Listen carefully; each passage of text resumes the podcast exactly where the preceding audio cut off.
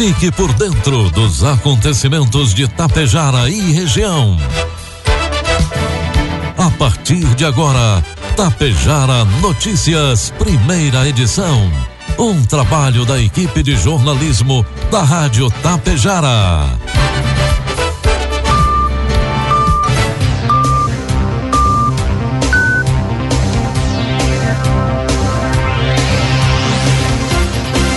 Bom dia, pontualmente sete horas da manhã. Está no ar a partir de agora aqui pela Rádio Tapejara, a primeira edição do Tapejara Notícias desta quinta-feira, hoje 2 de dezembro de 2021. Tempo bom em Tapejara, 20 graus é a temperatura, 65% a umidade relativa do ar. Notícias que são destaques desta edição. Tapejara realiza hoje e amanhã a aplicação de primeira e segundas doses de vacina contra o coronavírus. Abertas matrículas na rede municipal de Água Santa. Etapa regional da Conferência Nacional de Educação, CONAI, foi realizada aqui em Tapejara. Lei confere à Lagoa Vermelha o título de Capital Nacional do Churrasco. Com oferecimento de Bianchini Empreendimentos e Agro Daniele, está no ar a primeira edição do Tapejara Notícias. Caro produtor, faça parte da safra parceira Agro Daniele. Negocie sua produção de milho e soja diretamente com a Agro Daniele, valorizando seu trabalho e a economia local. À sua disposição, uma excelente estrutura de recebimento, segurança, comprometimento e ainda mais oportunidades de investimento e renda para a nossa região. Ligue 54 3344 4200 ou procure o coordenador de uma unidade de recebimento de grãos Agro Daniele. Agro Daniele Gente que transforma.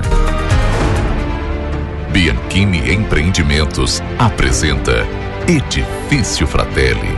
Localizado em área nobre da cidade, perto de tudo que você precisa, com excelente área de lazer e espaços cuidadosamente projetados para despertar as mais belas emoções. Apartamentos de dois e três dormitórios, com ambientes amplos e integrados Salas comerciais térreas, pensadas em valorizar o seu negócio.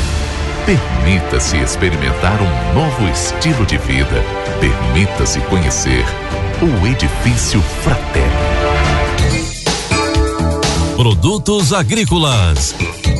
Preços praticados ontem pela Agro Daniele. Soja, preço final com bônus, cento e e reais. Milho, preço final com bônus, R$ reais. E trigo PH 78 ou mais, preço final com bônus, R$ reais. O mercado físico de boi gordo registrou preços firmes na, no dia de ontem, quarta-feira. O ambiente de negócios ainda sugere pela continuidade do movimento de alta nos preços, no entanto, sem a mesma robustez presente no mês de novembro, quando avançaram de maneira atipicamente agressiva. A oferta de animais terminados permanece restrita, o que mantém os frigoríficos brasileiros com escalas de abate encurtadas e atuando com uma maior ociosidade. A escassez de oferta será um constante ao longo do mês de dezembro, atuando como grande fator de alta no período. O mercado atacadista registrou preços estáveis. O ambiente de negócios ainda sugere por moderada alta dos preços, considerando as limitações da demanda doméstica em absorver altas ainda mais robustas da carne bovina no varejo. Informe Econômico. O dólar comercial inicia cotado neste momento a cinco reais e sessenta e sete centavos para venda. Dólar turismo cinco e oitenta e dois e o euro a seis e quarenta e um. A economia mundial deve crescer 5,6% em 2021 e 4,5% em 2022, segundo as novas projeções divulgadas ontem pela Organização para a Cooperação e Desenvolvimento Econômico, que reduziu em um décimo sua previsão anterior para o ano, mas manteve a estimativa para o ano que vem. Já a estimativa para a alta do PIB, que é o produto interno bruto do Brasil, foi reduzida de 5,2% para 5% para 2021 e de 2,3% para 1,4% para 2022.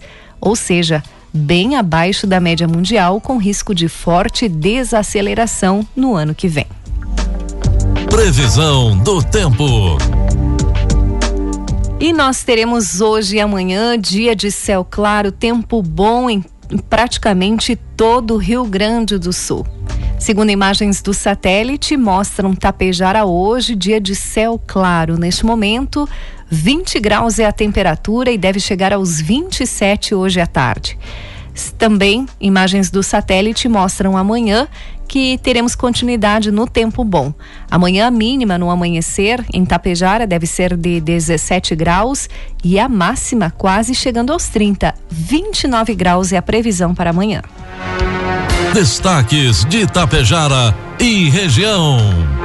Agora 7 horas 5 minutos e meio, 20 graus é a temperatura.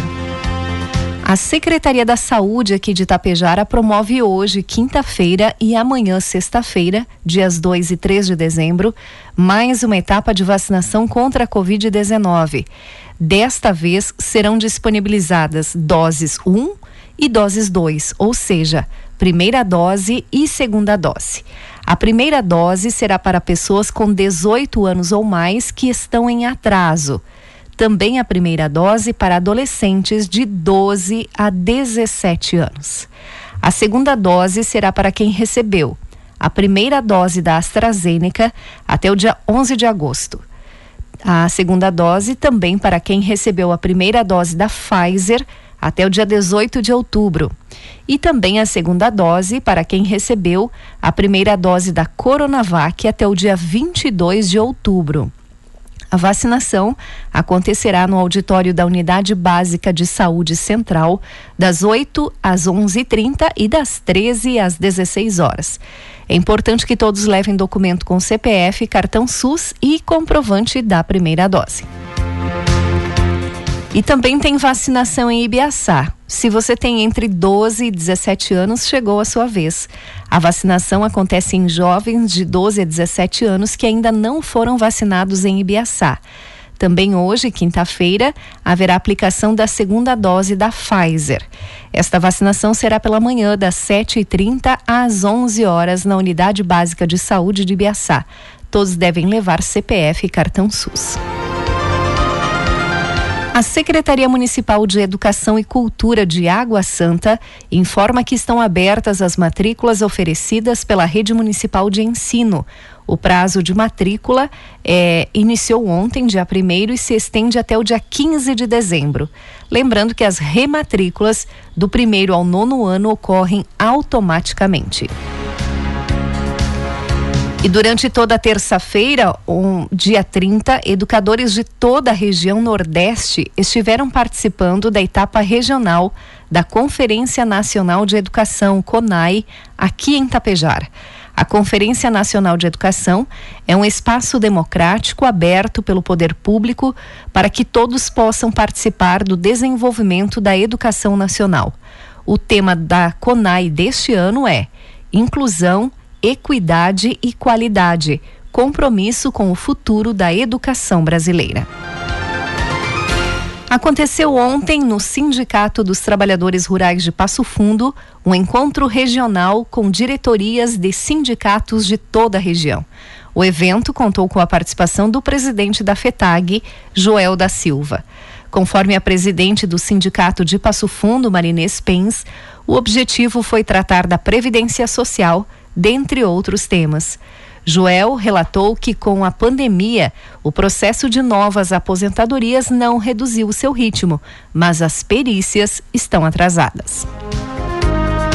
7 horas 9 minutos, 20 graus é a temperatura. E Lagoa Vermelha é oficialmente, desde ontem, a capital nacional do churrasco. O projeto de lei 2436 do ano 2019, que confere esse título ao município, foi sancionado pelo presidente da República, Jair Bolsonaro, e publicado no Diário Oficial da União de ontem. Desde 2019, a cidade já era considerada como a capital gaúcha do churrasco, oficializada por lei estadual sancionada pelo governo do Rio Grande do Sul em janeiro daquele ano. O ato foi um reconhecimento ao modo pioneiro do lagoense e de se expressar, através da culinária dos assados, evidenciada na Festa Nacional do Churrasco, realizada a cada dois anos desde o ano 1983. No ano 2014, esse conhecimento do lagoense no preparo dos assados resultou em uma ação conjunta no município para a promoção de um curso de extensão universitária a arte e o segredo no preparo do tradicional churrasco de Lagoa Vermelha, o melhor churrasco do Brasil. A iniciativa envolveu o Instituto de Desenvolvimento do Alto Uruguai, Campus Passo Fundo, o CTG de Tradições Gaú o Centro de Tradições Gaúchas, o CTG Alexandre Pato, que é responsável pela realização da Festa Nacional do Churrasco e da Comida Campeira, também da Associação Brasileira de Criadores de Devon. Assim, por causa do forte vínculo com a pecuária e favorecida posição geográfica, pela tradição e peculiaridade do povo lagoense e por se tratar de um elemento cultural e fundamental à economia do, da região, o churrasco simboliza parte da história do município de Lagoa Vermelha. O Instituto Federal do Rio Grande do Sul oferece para o público 11 novos cursos de formação inicial na modalidade Educação à Distância, conhecido como EAD. Os cursos têm 200 horas de duração e são totalmente gratuitos e abertos a todos os interessados. Não é necessário ser estudante do Instituto Federal do Rio Grande do Sul. As aulas ocorrem em ambiente virtual. Não há encontros presenciais ou atividades com área marcada, ou seja, o estudante faz o curso quando tiver disponibilidade. Terminado no prazo e com aprovação, o próprio cursista emite o seu certificado em plataforma do Instituto. A inscrição é feita e já pode iniciar o curso, que deve ser concluído até o dia 31 de janeiro de 2022.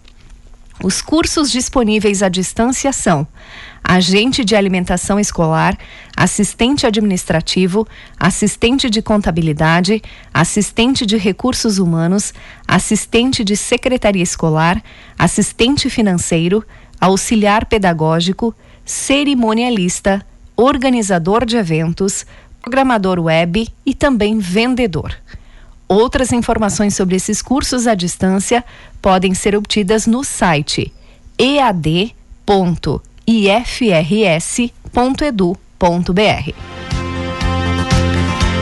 A Caixa, responsável pelo pagamento das parcelas do programa Auxílio Brasil, já disponibilizou o calendário de pagamentos para o mês de dezembro.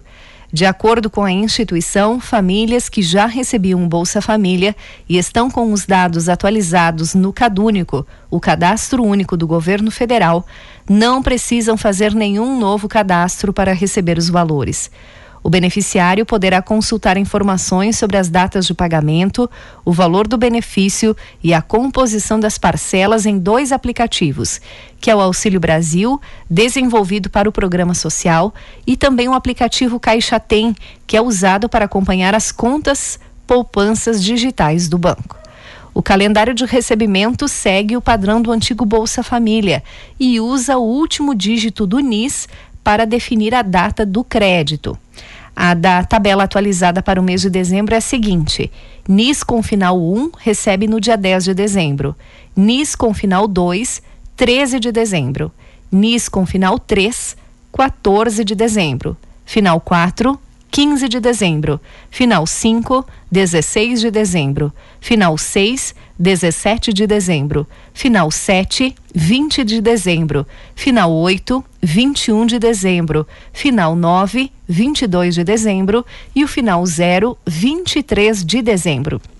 A Caixa informa ainda que beneficiários que usam o aplicativo do Bolsa Família deverão atualizar o programa, que passará automaticamente para se, se chamar Auxílio Brasil. 7 horas 14 minutos, agora 21 graus é a temperatura. E o governador Eduardo Leite anunciou ontem, quarta-feira, o pagamento da dívida do Estado com os municípios na área da saúde, no valor de 432 milhões de reais, referente à manutenção de programas de saúdes municipais do SUS, Sistema Único de Saúde, entre os anos 2014 e 2018. Os recursos serão pagos em parcela única para os municípios que se habilitaram ao recebimento. No total, 495 prefeituras têm crédito com o Estado. Conforme Leite, o governo do estado pagou o valor empenhado no ano passado destinado aos hospitais. Agora quita o passivo herdado com os municípios no setor da saúde. De, com um acordo firmado por meio da FAMURS, as cidades terão que destinar 20% desses 432 milhões de reais para o programa Cirurgia Mais, esforço conjunto entre Estado e municípios para zerar a fila por cirurgias eletivas no Rio Grande do Sul, que também foi anunciado ontem. 7 horas 15 minutos e meio. E o júri referente ao caso da Boate Kiss começou com a escolha dos jurados e depoimentos de vítimas. Esse evento está sendo considerado um júri nacional. Quem traz informações é o repórter Rafael Ferri. Começou na manhã desta quarta-feira o júri do caso Kiss. Duas vítimas relembraram a noite do incêndio na boate em Santa Maria. No início dos trabalhos, o juiz-presidente Orlando Facini Neto resolveu questões apresentadas pelas partes e realizou o sorteio dos jurados. O conselho de sentença do Tribunal do Júri será composto por seis homens e uma mulher. Os quatro acusados, Elisandro Spor, Mauro Londeiro Hoffman, Marcelo de Jesus dos Santos e Luciano Bonilha Leão, acompanharam o primeiro dia de júri ao lado de suas suas defesas. Luciano passou mal ao chegar no Foro Central 1 em Porto Alegre e precisou de atendimento médico. No início da tarde começaram a ser ouvidas as testemunhas. Kátia Siqueira, arrolada pelo Ministério Público, trabalhava na boate há seis meses quando aconteceu a tragédia. Ela teve queimaduras em 40% do corpo e ficou 21 dias desacordada em um hospital. A depoente se emocionou diversas vezes ao lembrar da noite da tragédia. Eu antes de tentarem me de, eu ter acordado em 21 dias. Eles tentaram me desentubar. Eu tive uma parada cardiorrespiratória. Me entubaram às pressas. Aí. Eles até falaram.